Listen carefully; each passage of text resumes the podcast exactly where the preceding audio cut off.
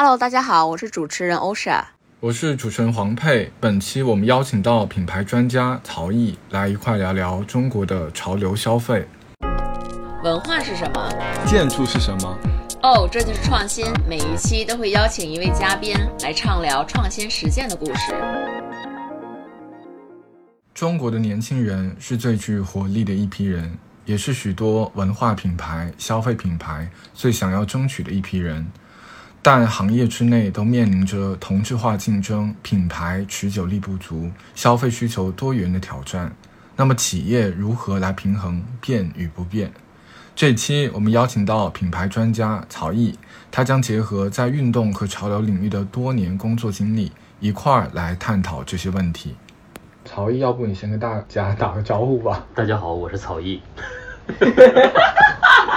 然后曹毅呢，其实刚刚我们也稍微聊过一下，他其实是做市场和品牌这两块，然后他的经验比较多。另外就是说，他呃是中国。啊，或者说上海比较早去做这个潮流品牌啊、时尚品牌这个相关的多品牌，然后还有尤其是跟还有一些运动的，我觉得这个可能也是你的这个职业经历当中比较特别的，因为可能很多别的人，比如很多上海的可能主要是做呃，比如说有很多人是做美妆的，然后汽车的，然后你的话其实应该说十年前这一块还不是一个像现在一样那么呃。大众的或者那么热门的一个的一个细分吧，我觉得是。我本身是对零售或者说服装这一类感兴趣，虽然在这十多年的从业经历里边做过很多不同的 function，就是比如我做过培训，做过零售管理，做过市场推广，然后也管过工程跟一些项目，都是在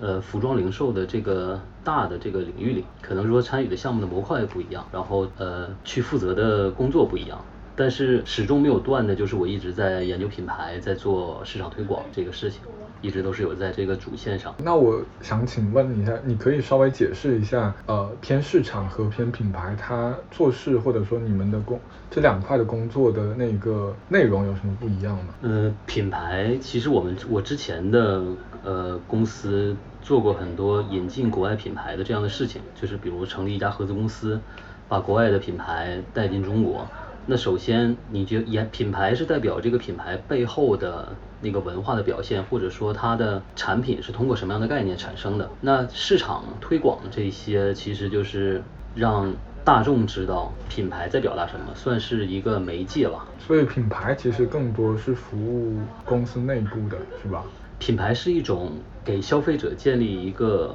对产品或者对这个服务建立的一种认知的体系吧，它背后代表的是信誉。就比如说你在想去运动，那你可能就会想到那几个比较大的，或者说大家都认识的那几个呃大的品牌。那这些大的品牌里，它可能说有的比较擅长某一类运动的这样功能性的产品，就是通过你平常看到不同的渠道的一些故事也好、视频也好，让你慢慢建立起来有这样的一个认知状态吧。我想到这个事情，就会想到某一个品牌或者某一个产品，是这样的一个过程。嗯嗯，其实说到品牌的事情，可能在这个消费类会说的更多一些。但是如果说回到比如说这个商业空间，然后品牌这个概念，是不是这两年大家会谈的比较多？以前可能就是比较多的还是在就这个业态本身或者这个商业空间本身去说。但现在的品牌的内涵，尤其是在商业空间这个领域，是不是也在去延伸了？或者它也有很多新的这种形式？其实，在业内，品牌就像刚才说，代表了某种价值或者某种信任关系。那以前或者说现在也是，像比如太古体系的，大家就会认为太古它所有的产品的组合跟客群相对来说克制是比较好的。它考虑的就是说，我的目标消费人群跟我付的这个租金能不能换来我想要的这个人。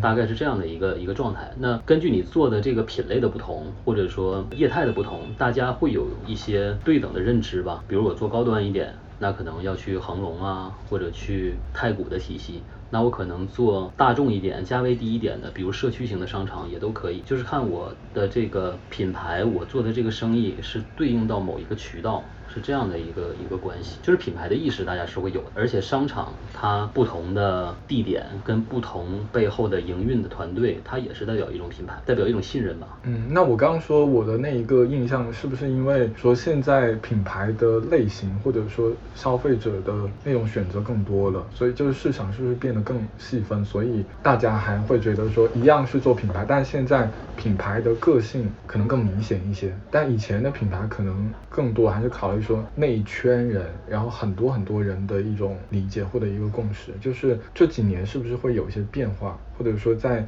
品牌上会有更多细，就是品牌的价值在慢慢被放大吧。那品牌可能某种程度上，它有它的价值体系，有这种跟消费者建立起来的联系。那单纯的，如果说从一个生意的角度，你不一定要做品牌，你可以做生意。嗯。但是这个生意持不持续、长不长久，或者说你做十年，你有一个商标，你能做生意。那比如说，那我想让这个生意做三十年、三十年，某种程度上你是要有一个你的价值体系，让它有持续性的发展。这个可能。是品牌背后代表的一个一个关系，或者说大家对品牌的认知，就是说它的价值体系是我认可的，是我一直能够持续跟它互动，是一个长久的一个状态。哎，那假如说有一些品类，它的品牌其实公认的，假如说有些夜店，因为一般夜店行业就是说他们的品牌是五年的寿命，嗯，或者是假如说像一些游戏，比如大厂的一些游戏，其实一般也就是说，哎，三年一小年，五年一大年，到了七年就差不多了。那像他们这种的，相当于就是说七年就是一个结束了，但是是不是偏快消的呀，或者时尚类型的？我觉得这个跟潮流跟趋势有关系吧。那可能音乐它不同的，因为音乐的类型比较丰。丰富嘛？那或者说，呃，他的客群里边，可能今年喜欢这种音乐类型，那过了一段时间喜欢那种类型。嗯。那包括现在很多夜店用声光电的系统来做，这些其实都是科技带来的一些改变嘛，就是技术手段的问题。它起码它在那一个时间点，或者说它热度非常高的时候，大家的对它的认可是可能一群他的朋友经常去那儿，或者那个氛围给他带来了很好的感觉。我觉得某种程度上，那也是一个品牌效应，就是你。总会要说去一个什么样的地方嘛？但是它品牌的寿命期是不是跟本身的一个运营的能力高也有很大的？是一个持续性的能力吧。就像你说的夜店，那这个夜店它这段时间很受欢迎，那它在下一个拐点的时候，是不是能够呃利用上当时的那个趋势，或者说一些表达手段，或者说它是不是有一些核心的人，这些人来这儿，别的人就会来。那可能跟这个可能业态不一样，可能会稍微有点不一样吧。我自己的。理解就是你能称得上品牌的，就是你的背后的品牌价值是被大家认可，大家对这个你要表达的东西是有信任。但现在这个市场是不是说流量变成了至少是极大的一个衡量标准，且只有这一个衡量标准？流量是你的一个变现的非常重要的一个入口。嗯。那流量可能对于一些互联网企业，你有了流量，某种程度上你的溢价空间就会大一点。那你要是做生意开门的话，你的流量。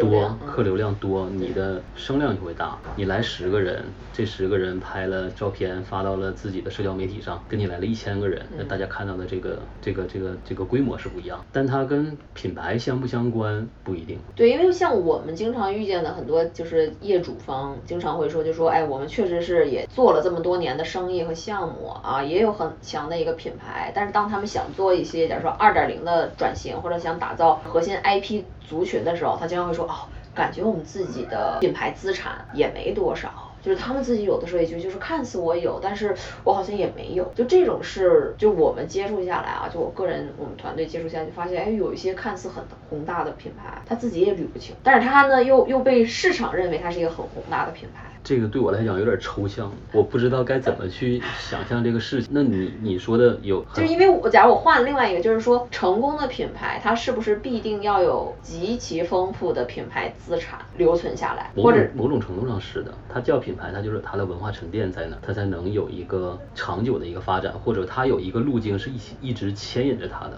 比如运动的，就最好的一个体现就是运动很好从就是参与，或者说大家是能够看得到，即便我不运动，我也能看见。见别人运动是什么样。那它的主线就是它的运动的这个项目，或者是它背后的一些精神特质的东西，在牵引的这个品牌持续的表达，利用这条主线的东西。那它其他的可能针对不同的时间，或者说当下一些热门流行的东西，它是可以有一些分支来补充这个事情。比如说就就呃拿滑板举例子来讲，那滑板它沉淀下来的可能就是各种，因为滑板这个一直在用视频记录，自媒体上跟滑板相关的牌子，它只要有这些源源不断的这些视频，就能做到它的文化输出，很好的能驱动流量。因为我是看到就是说很多运动品牌，它其实会投入一些钱到一些城市的空间的改造啊或者建设。比如说我看到之前有有过一个案例，好像是英国的吧，我忘了，好像是英国，就是说万斯它有把一个桥下的一个空间，好像以前的一个站。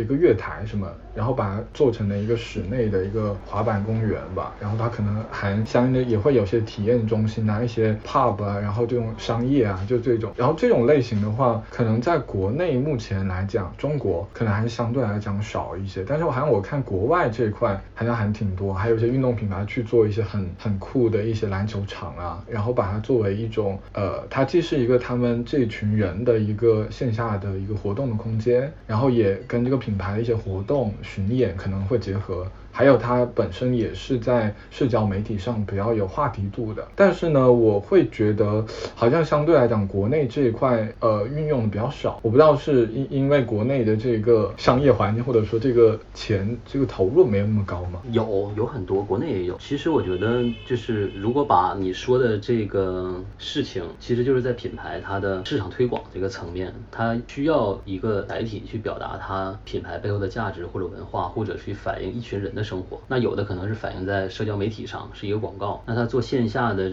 无论是球场也好，还是什么样也好，很多品牌也都在做，或者说他跟呃已经有的球场去合作，比如北京的东单，嗯，就耐克有很多的视频都是在那儿拍的，但他可能不是冠名说东单耐克，不是这样的，嗯嗯嗯，这个是品牌的一种表达方式吧？那可能基于呃。政策或者国情不一样，它可能有就是不一定跟国外是一样的套路，但是其实方法是差不多的。嗯嗯，可能就是可能我的那个印象是来自于就是说，呃，可能相对来讲，国外的有一些，尤其是跟城市空间改造相关的。可能国外的更能够把所谓的街头文化，然后一些艺术家也好，这个设计师的想法实现。那国内可能受制于实际的这种管理啊，或者说有很多具体的这个空间的这个持有者，他的一些想法，很多东西可能没有办法那么那么完整的呈现吧。我觉得可能是相对来讲，那个作品的惊艳程度或者说感染力就会有一点打折扣。中国也有。但很多可能是商业层面的合作，有一个在国内很有名的一个涂鸦师叫林子楠，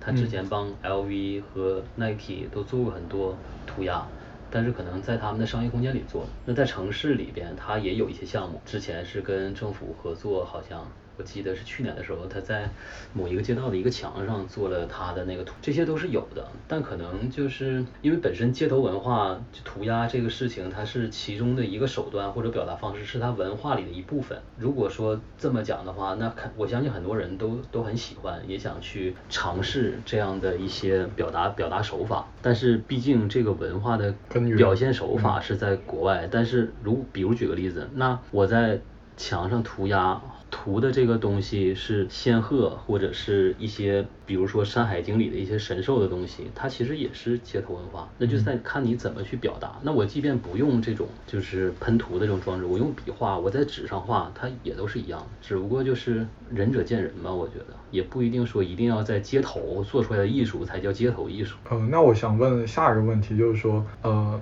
像你过去也做了一些跟商业空间有关的一些项目，就是说，其实选址这个事情还挺重要，因为选址的事情，我们有一期节目，其实在做那个鸟屋书店那一期，其实也跟啊里边的一个项目的这个工作人员有聊过，就是他们就会说，当时鸟屋书店老板就会要求。他们在那一块地方去记录这个人流，就是花了一个月的时间，从早到晚，然后去记录来来往的人是怎么样的，然后有要把所有人的类型，然后年纪，就尽量去描摹一个真实的一个人流的一个状态。那当然，我觉得国内的这个，尤其是商业空间，尤其是我们需要有自然流量嘛，就不能。就商业可能不可能永远是去靠互联网啊去做宣传，因为也没有那么大的这个预算。但是呢，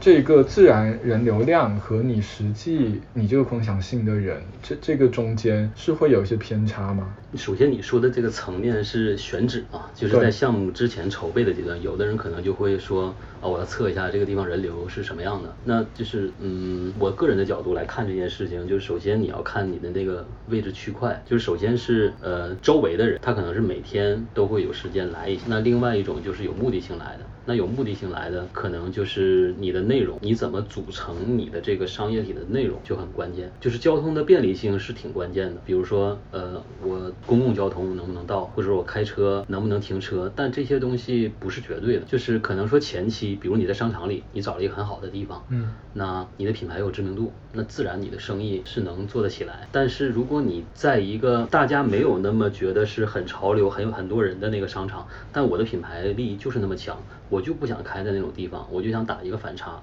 那它的品牌力也能驱动人去哪儿。嗯这个事情是我觉得是手段的问题，但对于整体上一个商业空间的营运，我觉得它的定位跟它的嗯跟它的目的很关键吧。就是盈利是大家都在想的事情，但是盈利的手段有很多嘛。我是用我的内容组成，还是说是我这个地方有很多独家的东西？就是它有很多方法，很多方法去让这个地方能够变成一个让大家愿意来的一个地方。可能比如说现在浦东美术馆很远吧，不不是浦浦东美术馆，那个叫什么来着？天文馆。啊，对，在临港的那个滴水湖那边对？，你想去吗？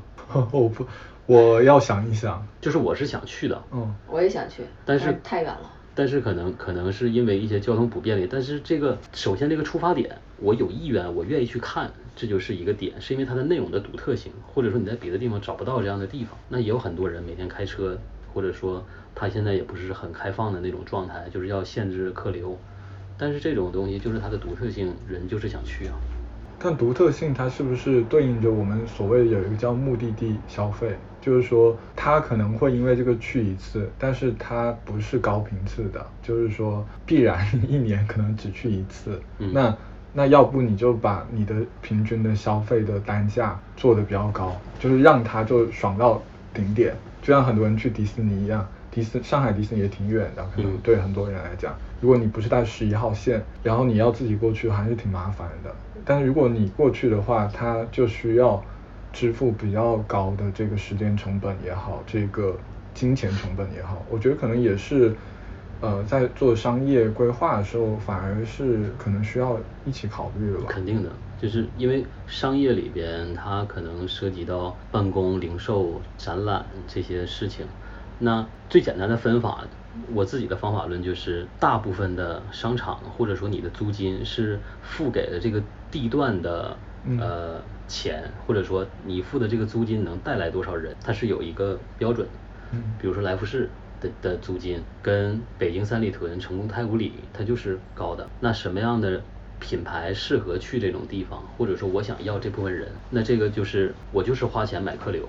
我我这个租金就是花钱买客流，那还有一种就是说，那从你的客流进店到他看到你的产品或者你的服务之后，它有一个转化的过程。转化率，那你想让转化率高点，就让你的内容精准一点，你知道这种内容是谁来消费的，然后让你周围的业态或者说相相对来讲都是有独特性的，然后他们根据他们自己的节奏去慢慢变化这个东西，或者说按照季节，按照他们自己的规律，让每次来的人，可能我不是天天来，我可能一个月来一次，但是我来我就有消费，让更多的人知道，因为他的目标客群在那儿，就包括迪士尼，你也不是天天去嘛，那他的系统就是说我来有哪些东西是消费的，我怎么让人在这里边能够有欲望。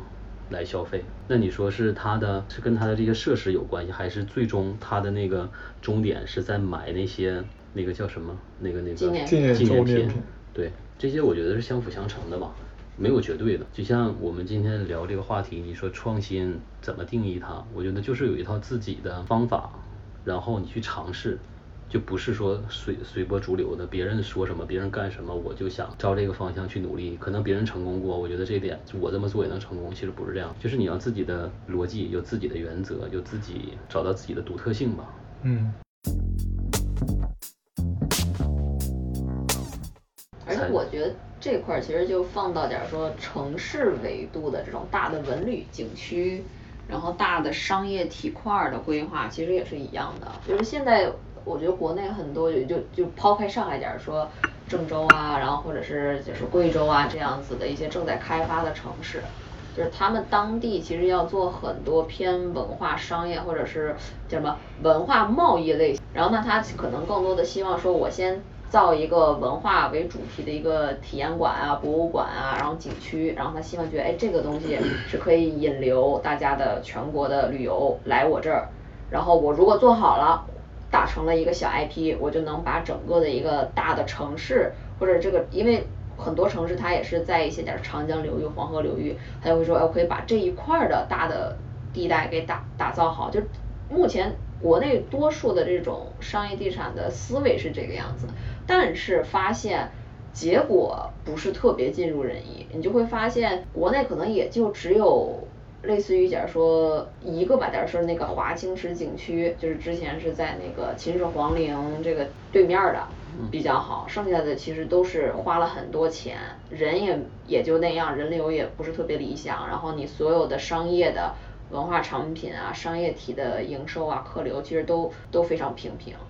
但大家也都是在迫于去找到一些能破题的一个方式，但是大家经常也会在想说，哎，我感觉我还是引进一个多媒体秀，啊，我引进一些特别潮的品牌，我引进游戏 IP，让游戏 IP 进入到我的沉浸式体验空间，然后我再把这边做成网红，就大家都是很很零散的一种状态。我是想说，这个商业里面，比如说有零售，或者说有餐饮，有各种体验的东西。那比如举个例子吧，那在上海，你能接触到的品牌资源非常丰富，对吧？嗯。你想要什么，你都可以用某种渠道去接触。那就像你说，在郑州，那你让 Ralph Simon 或者是什么样大牌去那儿开个店，他们会去吗？或者说这个品牌在那个城市的呃经营体系是代理商做的，还是怎么样的？那他想要一个独特的东西，这个独特性在那个城市里具不具备？你用文化 IP 打造出来的东西，那你用其他的东西让他来消费的话，是跟文化文化 IP 相关，还是说就是还是一个商场的氛围？那这个商场的氛围，比如郑州大卫城生意做得好，那我在大卫城里能看到的，我到那儿还能看得到吗？我那你的就是你的规划是什么样的？这个都是有关系的。而感觉好像像。我记得是西安吧，还是哪儿？就是说 SKPS 还是 SKP 集团，对吧？就是他如果去了，其他的这种高奢品牌才愿意跟着他一块儿去。他已经去了，对吧？但是像这样子这种大的集团性入驻一个城市，它确实是能直接带动当地的一些改变嘛？对，因为当时呃这个事情，当时我也在 SKP 在开呃另外一个品牌的一个店，就当时他因为他的集团优势嘛。他在别的地方有商业的布局，那在他在他就是北京他自己的那些业主或者说他的租户里边，他都会告诉租户这种消息，那你去你会有什么样的优惠条件？这种都是其实都是商业行为，就在于你的资源或者说别人认不认可你这个品牌，SKP 这个品牌。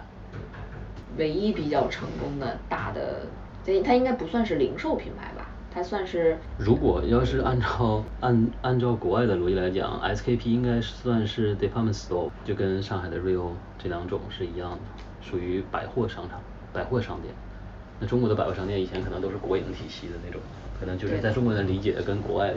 原来的那个不太一样。哎，那我正好也想问一个问题，就是说，其实现在越来越多的品牌，就消费的品牌，它会做一些所谓的旗舰店。或者叫什么超级旗舰店？我之前还服务过我们一个 手机品牌，它那个店它就叫超级旗舰店，就是会有可能更多的这种活动啊，然后一些社群，然后会放到那边。但是我想问的点是在于，就是说那一部分所谓的线下社群，对于一个商业的品牌或者对于它销售来讲。是真的会有一定的助力吗？因为我觉得它这个成本也挺高的。就是品牌开店的策略有，就是它不一样嘛。就像你说的这种社群的营运在店里，那除了这个社群能带一些相关的消费人群到店里，那另外一个它在店里产生的活动，它也是宣传的内容，让别的地方的人看到，让他的经销商体系，让他的客户看到。他开大的店，或者说在特别好的地方开店，某种程度也代表了背后品牌的实力跟财力吧。这是一种怎么讲？就是他赚不赚钱，盈不盈利，呃，可能不一定。但是对于品牌它的战略是有意义的。因为你刚说到这个，就让我想到了，其实建筑学上会定义建筑嘛，叫这个坚固、实用，然后美观。其实坚固这个词为什么特别重要？是因为坚固它是经得起时间考验的，在品牌上它有这样的联想，所以能看到最早上海的这个。很多银行就一定要在外滩呃有一栋楼哦，或者这栋楼要冠名，就是因为建筑本身的这种坚固和永久性，等于它品牌本身的一种信任感。所以尤其是对于很多啊金融产品，然后银行，大家要把钱存到你这个公司要交给你的，就更需要以一个地标性质去。呃，展现你的才艺、你的信任度啊。当然，我就是稍微补充一下，就是因为你刚刚说到这个，我觉得正好联想到，就是有一些的品牌的做法，的确并不是以这个盈利或者是以这个生意，就是这这种买卖生意作为，它更多是一种持续的一种形象。然后，这可能是我们所谓的很多城市会有地标，就为什么上海要有这个浦东三件套，因为它就是一个呃经济的一个符号，就告诉大家全中。国最高的楼就在浦东摆着，你们全世界的人，我是可以媲美这个纽约的，可以媲美这个英国这个伦敦的，就是可能它是通过某种建筑形式，也是一种品牌吧。我觉得对一个城市来讲，其实也也是在很长的一段时间，在过去的十年，中国很多城市争相要去做地标，其实也是为了去给投资者也好，或者这种大的公司也好，呃，让他们知道我。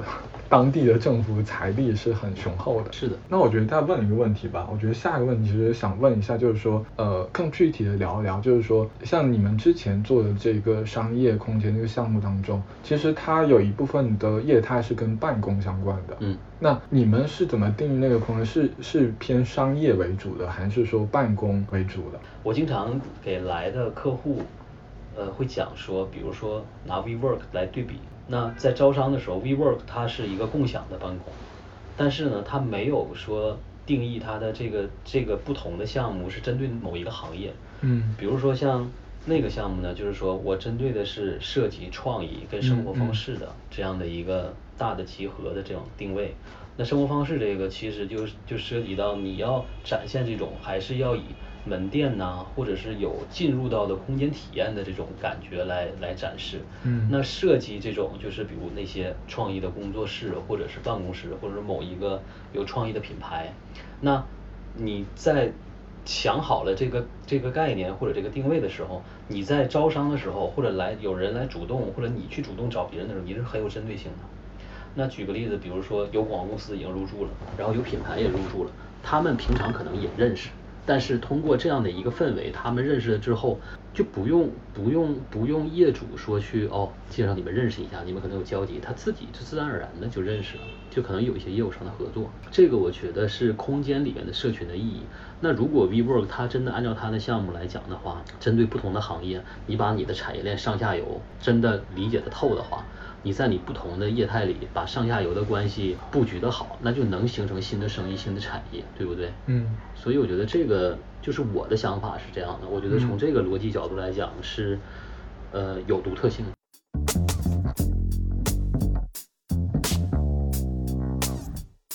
那我觉得回到刚刚，哎，我正好提一下，刚欧莎他在说贵州那项目的时候，其实我想再抛一个问题，就是说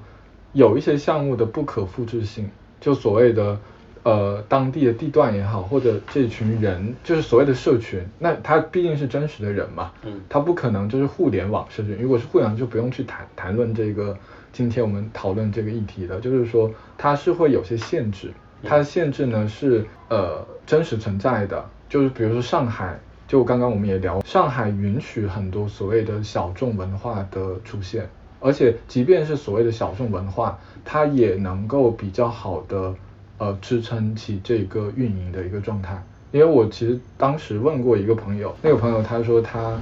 的他那个他有另外一个朋友在山东，然后他那个朋友也很喜欢喝那个 whisky，但是他就很难在当地运营出一个 whisky 的酒吧，但是在上海。就比较可以，因为这种文化被更多人接受，就是这个是我我我发现的一个现象。所以其实我也想问一下，正好问一下你们，就是说，其实你们怎么，比如说做一个项目，你们会在前期会对人有一个更具体的一个设定吗？或者一个做一个调研？我觉得你刚才说的那个，就是首先吴傻说的那个项目，它的可复制性跟不可复制性是在于它的。客户是不是有可复制性？那如果说举个例子，比如说我在上海有一个项目，那我上海的租户在上海可能说有有独特性，那一旦这个东西在上海有了独特性，我去到另另外一个城市，它可能某种程度上也有独特性，那他的租户愿不愿意跟他走，这是一点。还有说你说小众或者是怎么样呢，首先来讲你在做这件事情，你觉得它小众或者大众，你是想找到同好？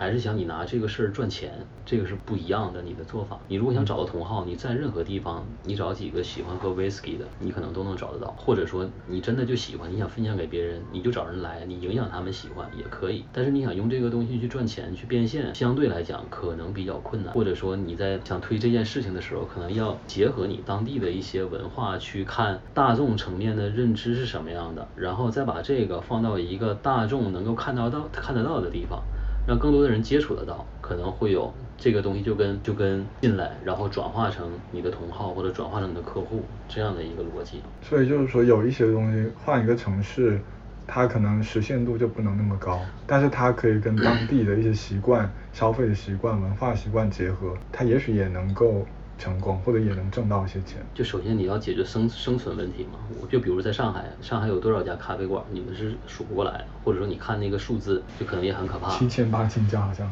应该已经超过了，不止一万家了现在。不止吧？那我我的家乡在我的家在东北。东北是喝什么 的？我的我我我家乡在辽宁鞍山，是我现在也不知道它是三线城市还是四线城市。我有一个朋友在咖啡这个行业十多年了，一直在坚持。他也想，就是他，我俩经常会沟通。那咖啡到底为什么会流行？是因为上海外国人多，还是上海人就是喜欢多元化的生活方式？那在我家的那个地方，根深蒂固的，就是本土文化特别强势的那样的一个地方，就像你。刚才说的，你不喜欢喝美式，觉得像中药，可能我家那边人都是你这种感觉。我喝茶，我不会喝咖啡，就是咖啡它背后代表的那个文化象征，在我家那个地方可能不是被大多数人认可的，但是他就喜欢，就是想做，然后自己还有自己的烘焙的工作室。嗯，那他有一家餐厅，他开餐厅的时候也特别纠结。他做西餐，或者说他做一个，他还得想本土本地的人能够接受这种口味，或者说价位，他什么都要想。你如果说跟东北人说说晚上吃饭去，要不然就是火锅，要不然就是串儿。你到一个西餐厅，人会问你有烤串吗？然后有，后来发现也可以做。就是我觉得在地性还是很重要。对，就是你你要坚持你自己的事情，你想影响别人，你始终是有自己的方法。但是我觉得大众跟小众这个事情，它可能有讨论价值，但是最主要还是你想不想要，你想不想做。而且我觉得大众其实你得看怎么划分啊，就是假如说有些。文化类型的东西面儿上，对吧？就是站在国家面儿上，它是一个很大众的，这些文化已经这么多、这么几千年了、几百年了。但是咱们如果把它落回到消费者这一端，或者更多的年轻人，零零后、九零后，那它就变成了一个小众的东西了。就是相对应的，我觉得与其做所谓的人群调研，还不如是说我真的把在地文化的差异性研究好，然后再想说，哎，怎么把这个在地性的。元素很好的融合到我的产品开发里面。我觉得你出发就是出发点很重要。比如说我们刚才讨论大众小众这个事儿，嗯，可能我们是站在一个旁观者的角度。那如果你是身在其中，你明你你就是喜欢，你也知道你可能找到同号的几率不是很大，那你要选择做还是不做，或者说你是要靠这个赚钱还是不靠这个赚钱？嗯，我觉得你的出发点跟你的落脚点很重要。就你的角色是什么样的？我要客观的去讨论这个大众小众的事儿，就是你没有一个班没有一个标准。就是我的出发点，我的动机是什么？我为什么会说这个是大众的，那个是小众的？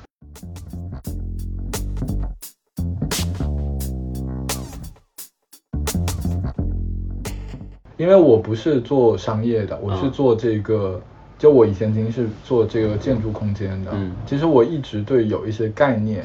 呃，并不是很理解。嗯，就是说都一样是房子，然后你放了大差不差的内容，为什么？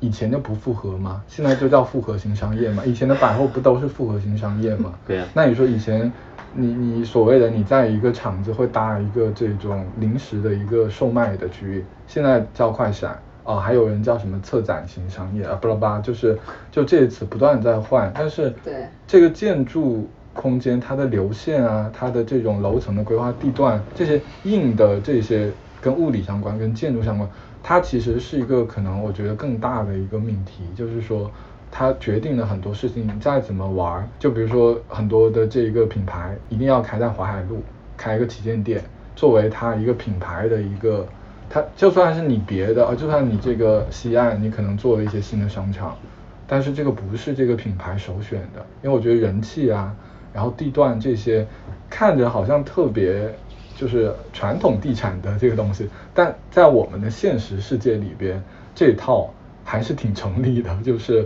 对我我我我我的想法，我的感觉跟你是一样的。还有就是，比如说很多品牌，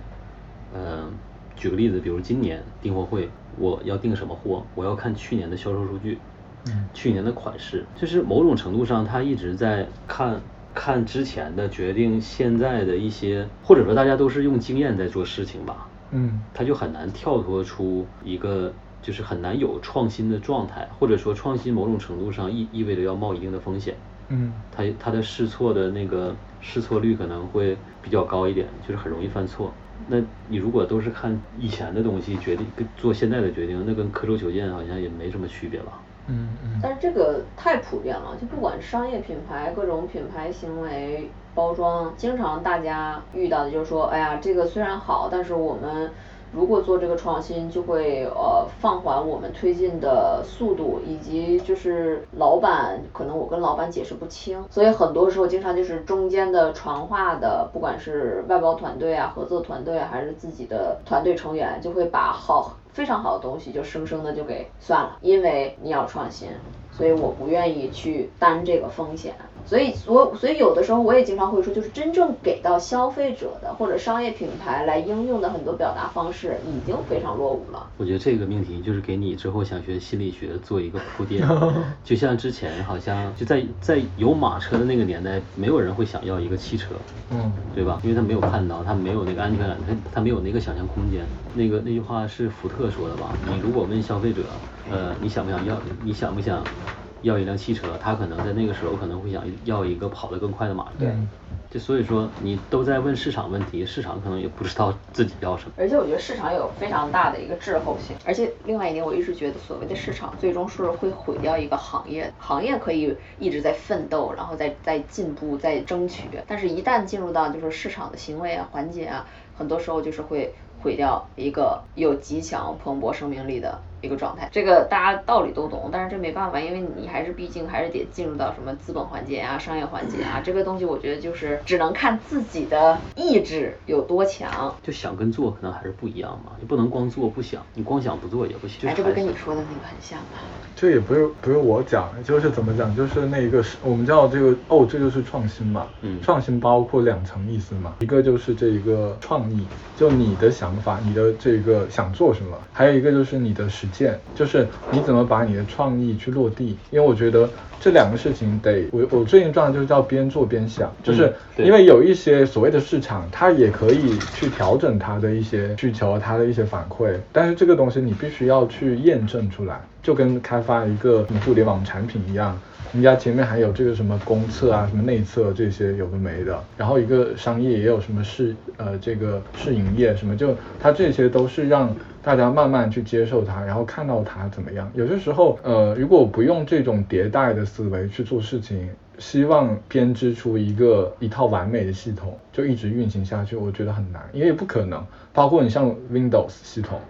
然后苹果现在也在不断的迭代啊，那第一版的这个 iPhone 一、iPhone 二可能大家都已经忘了，大家记住的是 iPhone 四，就是创新某种程度上是要冒一些风险的。我觉得这个可能也是我们今天大家凑到一起在聊，其实最终会聊到一些很基本的一些问题，就是呃创新，如果你你你想完全是可预期的，那你可预期的可以被过去经验推演推算出来。那就意味着它可能已经过时了。等你做出来的时候，已经过时了。这个可能也是很多。反正我之前然后还接触过有一个设计公司，他说那一个大型的一个商，尤其是大型的商业综合体，它的开发周期动辄四年、五年、八年。他说，等到他们要开业前一年。然后临时要把其中的三层的这个做成了一个电影院，那他们的这个设计要临时去加一个室外楼，因为电影院它要有一些防火规范，但是就会整体就会破坏整一个整一个建筑的一个面貌，而且颠覆其实是还还挺大的。我觉得这个尤其是像欧小刚说的。很多的这种呃要砸很多钱的大型的商业体，我觉得他们其实反而是真的要更往前一点看，因为当你造出来，这个世道已经变了，可能就是今年流行这个风潮，明年后年都不太一样。我觉得可能反而是他们在有些点上做的更冒进，或者说更更有创新点，对他们来讲，反而等到你真正开业的时候才有竞争力，才有这种新。这这可能是我今天听下来之后。我归纳或者叫总结出一个我自己的一个感觉，虽然我没有做过，不像两位一样。但我从我的那个逻辑里边来讲，好像是要这样的。毕竟我们的成果都是滞后的。其实我觉得创新不是为了创新而创新吧，就是基于你的原则跟你要做的事情这个逻辑链条，你怎么能把它按照一个你期望的方式呈现？那可能有的一些它有独特性，就大家会觉得创新，但是它不是为了要创新才去做这件事情，它是为了这件事情那个结果大家会觉得是创新的。所以我觉得创新不不是一个不是一个最终目的吧，是把事情。做好是目的，那个原则应该在事情上，或者说你这个事情，我的期望是通过什么样的路径实现的？去考虑这个是更关键的，并不是说我做这件事情，我就为了创新去做这件事情，我觉得不是。嗯，因为我最近看书，他其实也讲到人的一个认知，他说分成三种，一种其实是对于过去一些经验啊、历史的一些回溯啊、总结，还有一种是对于当下。你所处的这个时代，你你自己自身阶段的一个认识观察，还有一个就是你基于你自己的一种冲动也好，你的思维多样，你去预测未来。所以其实我觉得，如果说一个比较完整的一种逻辑，应该是同时包含。这三个维度是的，对于过去、对于当下和对未来，就是呃，当然可能每个项目当中它偏重会会不太一样，可能 OSHA 他们有些项目反而是需要更多的花时间去理解过去的有一些文化，然后溯源，反而是大家所谓的很潮的一些那种技术啊，对你们来讲还蛮习以为常，或者说已经挺挺熟能生巧的东西，反而不用太这种东西就跟说现在大家都在聊元宇宙，你说其实元宇宙这个核心。新的思想，其实游戏产业的这些游戏开发者，十几年前人家就已经在用了。对对，元宇宙这个概念，对游戏开发者而言，就是空气水存在一样，就没有真的多新。那现在为什么又炒起来呢？因为现在没有内容了呀，因为现在没有的能说了，没有新东西了，所以就得有重新再包装了。为什么美元现在通胀这么严重呢？这不就都是资本市场搞出来的吗？对，而而且很现实一点，我觉得像说说到元宇宙，就包括跟商业为什么要做，就是假如说最开始元宇宙这个概念大火，肯定还是要走类似于现在现在 Facebook 改名叫 Meta 了嘛，或者是这种广告公司，就是因为它要卖媒体，它要卖广告，它已经没有办法再去往前去做真正意义上突破了，所以它现在只能是重新再去创造一个新的。看似是新的环境，但是其实是一个只是一个包装帽子而已。然后那剩下的就是在把说，哎，这个人类的一个。展望想象，就是，但是每个人我觉得还是行业不一样。你说，如果你是航空航天的这些工程师，确实人家真的是敢想，人家就是说海水星啊、火星啊这种生存。但是商业的这种，假如说咱们所谓说稍微高级一点的名词，就是商业的构架工程师们，就是大家的认知维度是有限的，而且你能掌握的资源也是有限，所以你就只能是。一亩三分地儿，反正就是我有白菜、胡萝卜，就是像上海三件套，对吧？我就只有这三种菜，那我就翻来覆去的做。那我觉得我最后想问问曹一个具体的问题，就是说你去看一个商业空间，你会你会关注哪些点？就从你的那个经验来讲，咱们就拿品牌的零售店来讲吧。嗯，我会看它的位置，第一点，它的位置，比如在哪个楼层。然后是它的位置是离电梯近还是说离入口近？另外一个就是它店里的设计跟它品牌本身要表达的那个事情一不一致，会有很多东西看。还有它店内的动线，它陈列的方式，它产品这一季的主题跟它的橱窗是不是对应的？很多很多。很操心的细节。对，它库房在哪儿？有多大？它收银台在哪儿，会收入多少钱，它每天客流大概有多少，都会。这个是职业习惯嘛？但是其实你刚刚说那些点，其实就跟我像，假如我要去打断一下，就是我如果去夜店，我也习惯性看人家的灯光走位，然后这个空间布局，对不对？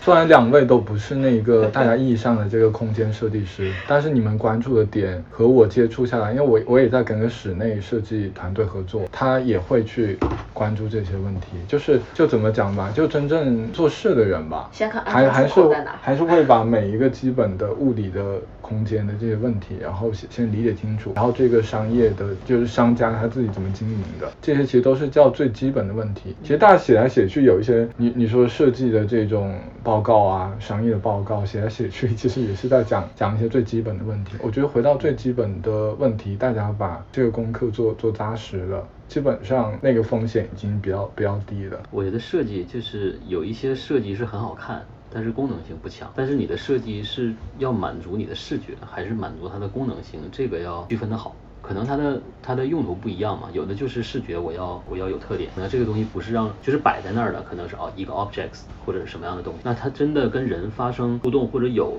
切实的接触的时候，你就要想它的这个实际的功能跟我用的时候方不方便呢？嗯，可不可就是灵不灵活呀？就比如之前我在负责工程的时候，以前是不懂的，但是你在项目里经验过一次之后，很多很多细节你会比较关注，我还是比较注重功能性的。